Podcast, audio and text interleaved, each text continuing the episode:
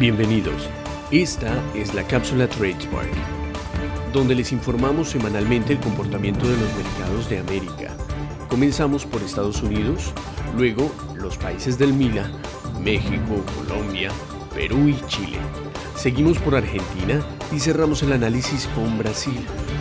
Al final, no se pierdan la lupa, donde analizamos segmentos de diferentes industrias de interés del continente. Ahora sí, los dejamos con Fabricio. Buenos días para todos. Vamos a comenzar con el análisis de la segunda semana de mayo en los distintos mercados del continente. Como siempre, empezando por Estados Unidos, donde las expectativas estaban puestas en el dato de inflación que fue presentado el jueves. El dato arrojado para mayo fue de un 0,6%, dejando así una inflación interanual de un 5%, siendo esta la cifra más alta desde agosto del 2008, año de la crisis de la subprime.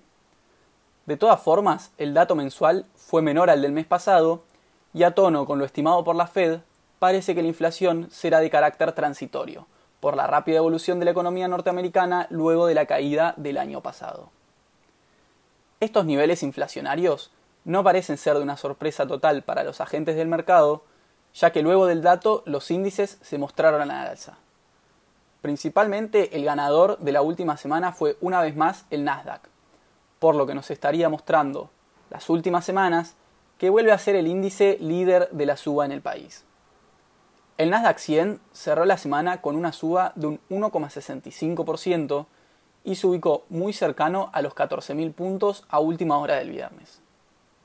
Por otro lado, el S&P cerró este viernes en máximos históricos cercano a los 4.250 puntos y mostró un alza semanal de un 0,42%. Por último, el Dow fue el de peor desempeño y cerró la semana por debajo de los 34.500 puntos mostrando así una caída del 0,8% semanal. Vamos a salir de Estados Unidos para pasar a analizar a los distintos países del MILA, que en su mayoría tuvieron una buena semana a excepción de Perú, como veremos más adelante. Empezamos por México, donde el gobierno planea presentar en las próximas semanas una reforma fiscal para ampliar la base tributaria y así mejorar la eficiencia en la recaudación. A diferencia de lo que pasó en Colombia, esta reforma no se presentaría con un aumento en las tasas de los impuestos para no generar un estallido social como se dio en el otro país. El IPC mexicano se mostró al alza en la semana, también con un arrastre de los últimos días de los mercados americanos, y cerró el viernes en 51.286 puntos, mostrando así una suba semanal de un 1,59%. El índice se encuentra muy cerca de los máximos históricos de julio del 2017 tan solo un 0,8% por debajo de esos máximos. El peso mexicano también tuvo una buena semana frente al dólar y se apreció en un 0,45% frente a la divisa norteamericana. Cerró el viernes en 19,87 pesos por dólar. Continuamos el recorrido con Colombia, donde el gobierno se encuentra en un dilema respecto a la reforma fiscal, ya que, por un lado, el estallido social no cesa y por el otro lado se le quitó en las últimas semanas el grado de inversión a su deuda y los inversores miran atentamente lo que está pasando. El Colcap tuvo una segunda semana consecutiva al alza y cerró en 1.261 puntos con una suba semanal de un 1,3%. De todas formas, lejos se encuentra de los 1.676 puntos de febrero del año pasado. El peso colombiano, por su lado, no tuvo una buena semana como el mexicano y se mostró débil frente al dólar. Con una suba de un 1,3% en su cotización, cerró el viernes en 3.654 pesos por dólar. Pasamos ahora para Perú, fue el gran perdedor de la semana en cuanto a sus índices bursátiles. Después de un domingo con unas elecciones muy apretadas, parece que el ganador va a ser Castillo, con el 50,17% de los votos, y de los dos que se presentaban es el que se considera el menos pro mercado. En este contexto, el índice general de la Bolsa de Valores de Lima mostró una baja de un 10,84%, similar a la baja que tuvo en las elecciones generales a fines de abril. Con esta caída se alejó de sus máximos del 2012, que estaba cerca de tocar, y el índice quedó un 18% por debajo de esos máximos. El sol peruano cerró la semana en el mismo nivel que había tenido la semana anterior en 3,85 soles por dólar, luego de haber tocado el martes los precios máximos en su cotización de 3,94 soles por dólar. Para cerrar con los países del Mila, vamos para Chile, que tuvo la bolsa de mejor desempeño de la región y también se dio a conocer el dato de inflación del mes de mayo, que fue de un 0,3% y la interanual se ubica en 3,6%, dentro del rango que prevé el Banco Central de Chile de entre 2% y 4%. El Banco Central también decidió en esta semana mantener baja la tasa de interés de referencia en un 0,5%. El IPSA, principal índice de la bolsa chilena, cerró el viernes en 4.310 puntos, dando así una suba semanal de casi un 2%. El peso chileno también se vio debilitado frente al dólar en la semana y cerró en 721,80 pesos por dólar, dando así una suba de un 0,49% en su cotización.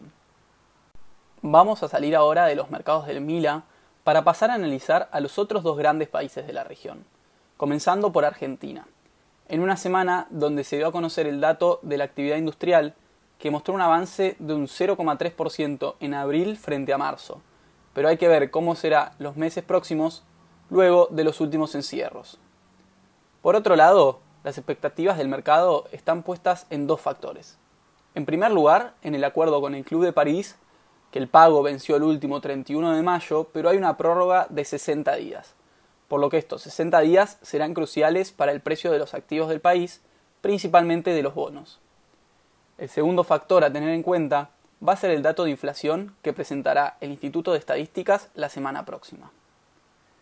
El Merval en pesos cerró la semana a la baja, principalmente por la corrección de los últimos dos días de la semana, porque hasta el miércoles estaba en máximos históricos.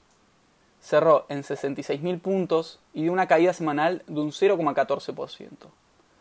Por otro lado, el Merval en dólares cerró el alza en un 0,91% en la semana y cerró el viernes en 402 dólares. El peso argentino se mantuvo relativamente estable en la semana, con un peso oficial que cerró en 100 pesos, completamente flat, y en los alternativos tenemos al contado con liquidación, que bajó un 0,87% a niveles de 165 pesos por dólar, y un dólar blue que subió a 158 pesos, un 0,64% semanal. El último país a analizar va a ser Brasil, donde tuvimos el dato de inflación que arrojó una inflación mensual en mayo del 0,8%, mientras que el anual aceleró a un 8,1%, niveles que no mostraba desde el año 2016, y que harán que muy probablemente la semana que viene el Banco Central decida subir las tasas de interés en su próxima reunión. El Bovespa, principal índice de la bolsa de este país, mostró una baja semanal de un 0,53%, y se situó en torno a los 129.400 puntos. Mientras que el ETF brasilero, el EWZ, mostró una caída de un 3,29% y cerró el viernes en 40 dólares.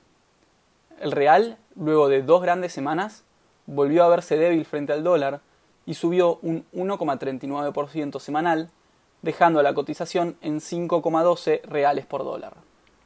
Salimos de los análisis de los países para pasar a ver la lupa de esta semana, donde vamos a tener dos acciones que vienen dando buenos rendimientos y estaremos atentos a ver qué pasa de cara al futuro. La primera es la farmacéutica Biogen, que cotiza con el ticker BIIB. En la semana recibió una aprobación de la FDA, que es la Administración de Medicamentos de Estados Unidos, de una droga que desarrolló sobre la enfermedad de Alzheimer. Esto hizo que la acción ese día martes llegue a estar casi un 70% arriba, aunque cerró con una suba de un 38%. Si bien los precios parecen altos, hay que estar atentos en caso de que puedan pasar a desarrollar el medicamento a una mayor escala y ver cómo se va a dar la venta de los mismos en el largo plazo.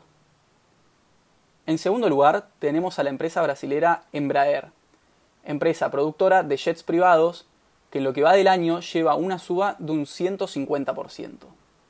La empresa cotiza con su ADR con el ticker ERJ.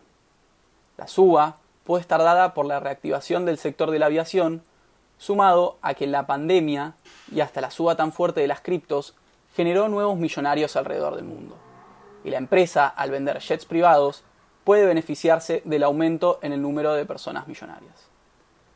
Sumado a esto, si los capitales siguen entrando en países emergentes, como vimos en las últimas semanas, y las acciones brasileras continúan al alza, la acción puede seguir con la dinámica que mostró en lo que va del año hasta ahora. Eso fue todo por esta semana, muchas gracias.